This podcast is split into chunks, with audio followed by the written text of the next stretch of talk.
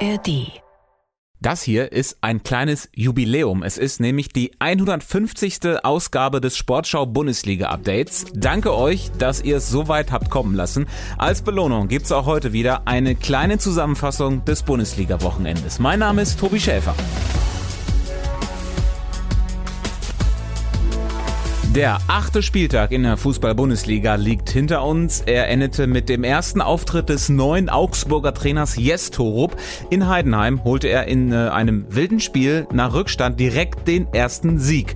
Davor das große Derby. 1. FC Köln gegen Borussia Mönchengladbach. Der FC gewinnt zum ersten Mal in dieser Saison, schlägt Gladbach mit 3 zu 1.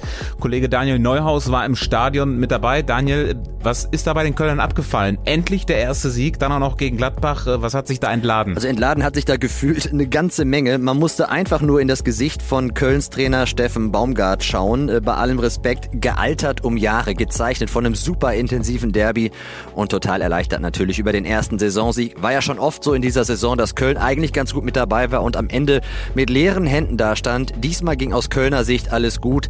Der Matchwinner war Florian Kainz, zwei Elfmeter-Tore. Er selber sprach nach dem Spiel von einem verrückten Drehbuch und da hat er auch recht. Allein schon, wenn man auf die Elfmeter guckt, der erste war zunächst ein Freistoß nach Handspiel, dann meldete sich der VAR und das Ganze wurde in den Strafraum verlegt. Er traf zum 1 zu 0 und in der zweiten Halbzeit scheiterte er erst mit einem Elfmeter. Kurz zuvor hatte Gladbach eine rote Karte bekommen und hatte dann das Glück, dass Gladbachs Keeper zu früh von der Linie gegangen war. Wiederholung des Strafstoßes links unten rein, eiskalt keins. 2 zu 1 für Köln am Ende, großer Jubel in Köln-Müngersdorf und äh, die große Party-Ekstase, die gab's dann gar nicht. Ich glaube, dazu waren alle zu platt. Es gab intensives Schunkeln vor der Südkurve, nennen wir es mal so. Und das war allemal verdient nach einer sehr guten Derbyleistung. Daniel Neuhaus über die Partie Köln gegen Gladbach. Vom rheinischen Derby dann jetzt zum restlichen Geschehen am Bundesliga-Wochenende. Die Top-Teams oben in der Tabelle haben alle ihre Spiele gewonnen. Es begann am Freitagabend mit dem 1 0 Sieg von Borussia Dortmund gegen Bremen. Ähm, das nächste enge Spiel, das der BVB am Ende gewinnt. Aber genauso wollte es Trainer Edin Terzic hier auch. Weniger sexy, mehr erfolgreich. Wobei Erfolg ja manchmal auch sexy sein kann. Matchwinner gegen Bremen war der gebürtige Bremer Julian Brandt. Das ist einer von denen, die mit der Nationalmannschaft in den USA auf Tour waren und dann mit dem Privatjet zurückgeholt wurden. Ein Leben wie ein Popstar. Waren ein bisschen wilde Nächte jetzt äh, tatsächlich in den letzten zwei Tagen. Äh, eigentlich sogar relativ gut geschlafen bis auf heute Nacht.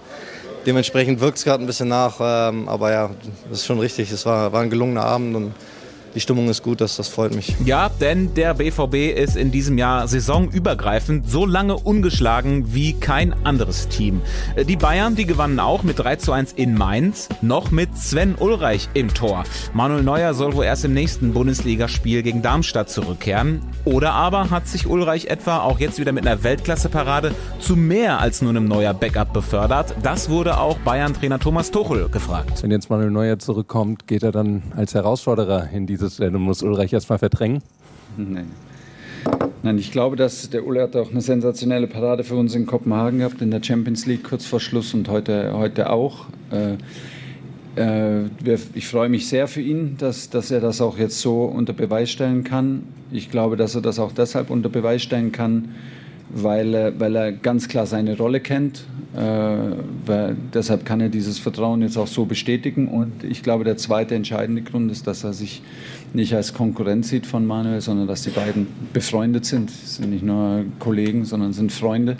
Und ich glaube, dass äh, das zum einen Ulle beflügelt, so jetzt zu spielen, weil er weiß um die ehrliche äh, Unterstützung und, und die besten Wünsche und, äh, von Manu. Und so wird das umgekehrt sein, sobald Manu wieder, wieder zurückkehrt. Deshalb ist das eine, eine im Moment perfekte Situation. Ja, und auch Ulreich hat gesagt, dass er klaglos wieder auf die Bank geht, wenn Manuel Neuer wieder fit genug ist.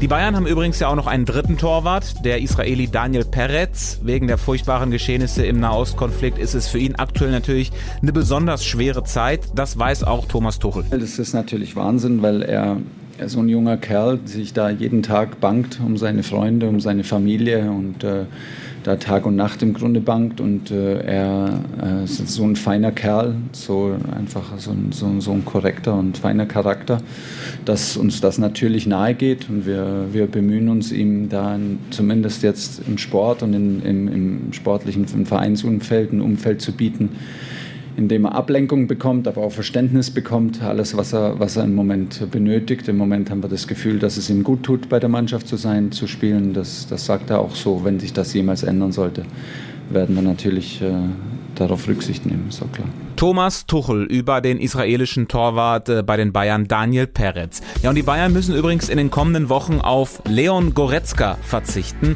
Der hat sich jetzt gegen Mainz äh, die Hand gebrochen und musste deswegen operiert werden. Ja, und vor den Bayern in der Tabelle, da steht auf Platz 2 weiter der VfB Stuttgart. Die Schwaben holten den sechsten Sieg in Serie. 3 zu 0 bei Union Berlin. Trainer Sebastian Hoeneß bleibt gelassen. Ich glaube, wir sind sehr, sehr gut beraten ähm, ja, im, im, Hier und Jetzt zu bleiben, uns auf, auf Trainingseinheiten zu konzentrieren, auf, auf Spiele zu konzentrieren und äh, zu wissen, was uns gerade ausmacht. Und das ist äh, Teamgeist, Team Spirit, den wir, den wir gerade leben. Und äh, das müssen wir uns behalten. Und der wird auch gefragt sein, wenn Stuttgarts Top-Torjäger Serou Girassi ausfallen wird. Er hatte gegen Union erst sein 14. Saisontor erzielt und musste dann verletzt ausgewechselt werden. Die Diagnose Muskelverletzung im Oberschenkel.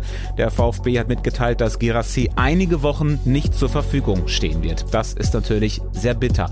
Ja, und dann haben wir noch Bayer Leverkusen. Die Werkself siegte in Wolfsburg. Unser Reporter Armin Lehmann war im Stadion dabei und sagte danach, das war ja eine reife Leistung. Ja, das ist erwachsen. Also so hat das äh, Xabi Alonso vor diesem Spiel in der Pressekonferenz gesagt. Er hat gesagt, wir sind erwachsen. Also man hat äh, sehr hohe Qualität dazugeholt mit einem Chaka, mit einem Jonas Hofmann, aber eben auch sehr viel Erfahrung, beispielsweise mit diesen beiden Spielern. Und das hat man heute in diesem Spiel gemerkt. Als man das Tempo anziehen musste, hat man das auch getan.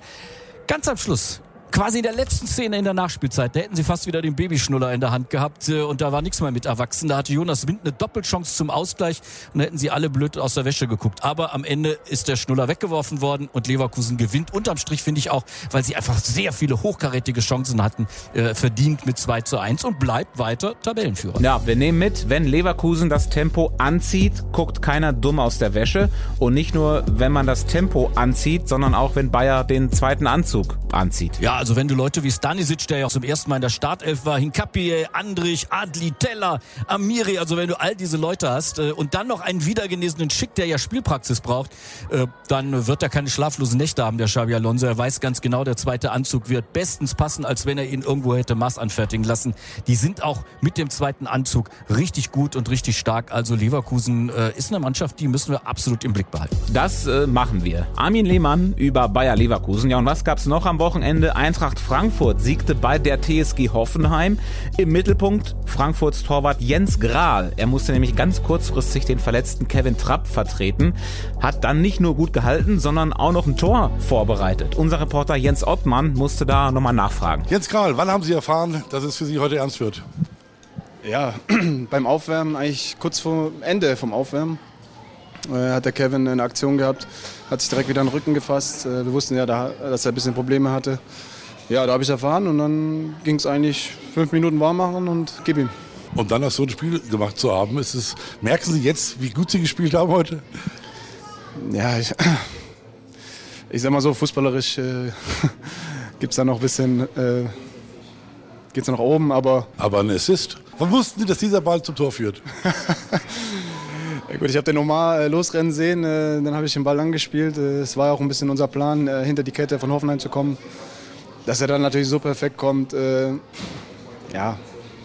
ja. Ich will es mir jetzt nicht anmaßen zu sagen, den wollte ich genau so, aber den habe ich gut getroffen. Äh, Omar hat ihn perfekt angenommen, hat vollendet und deswegen top von Omar gemacht. Na und Frankfurt siegte zum ersten Mal seit knapp einem Jahr wieder auswärts. Ein Auswärtssieg landete auch RB Leipzig in Darmstadt und Freiburg gewann zu Hause gegen den VfL Bochum. Ja, und danach wurde sehr viel über ein äh, übles Foul von Freiburgs Vincenzo Grifo gesprochen.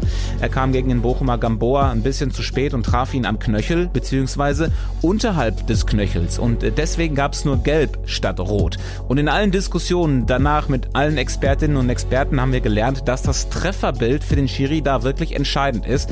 Also wo befinden sich die Füße von Faulendem und Gefaultem? Für Bochums Trainer Thomas Letsch war das alles ziemlich egal. Also ich gucke es mir im Fernsehen an, ich sehe, wie der Spieler zu spät kommt, wie er am Sprunggelenk trifft, der Fuß knickt okay. um. Ich sage es nochmal, ich bin froh, dass der Spieler sich nicht verletzt hat ja. und äh, damit ist aus meiner Sicht alles gesagt. Und ob der Fuß ein Mühe auf dem Rasen war oder der Grashalm nach links gebogen ist, das interessiert mich nicht. Das ist eine rote Karte, Pums. Ja, und auch äh, Grifo selbst hat gesagt, dass er sich über Rot nicht beschwert hätte. Und damit sind wir dann auch durch für heute. Jetzt steht eine Europapokalwoche an. Die Spiele der deutschen Teams könnt ihr euch im Livestream anhören bei uns in der Sportschau-App oder aber ihr macht's wie Thomas Letsch. Also ich gucke mir im Fernsehen an.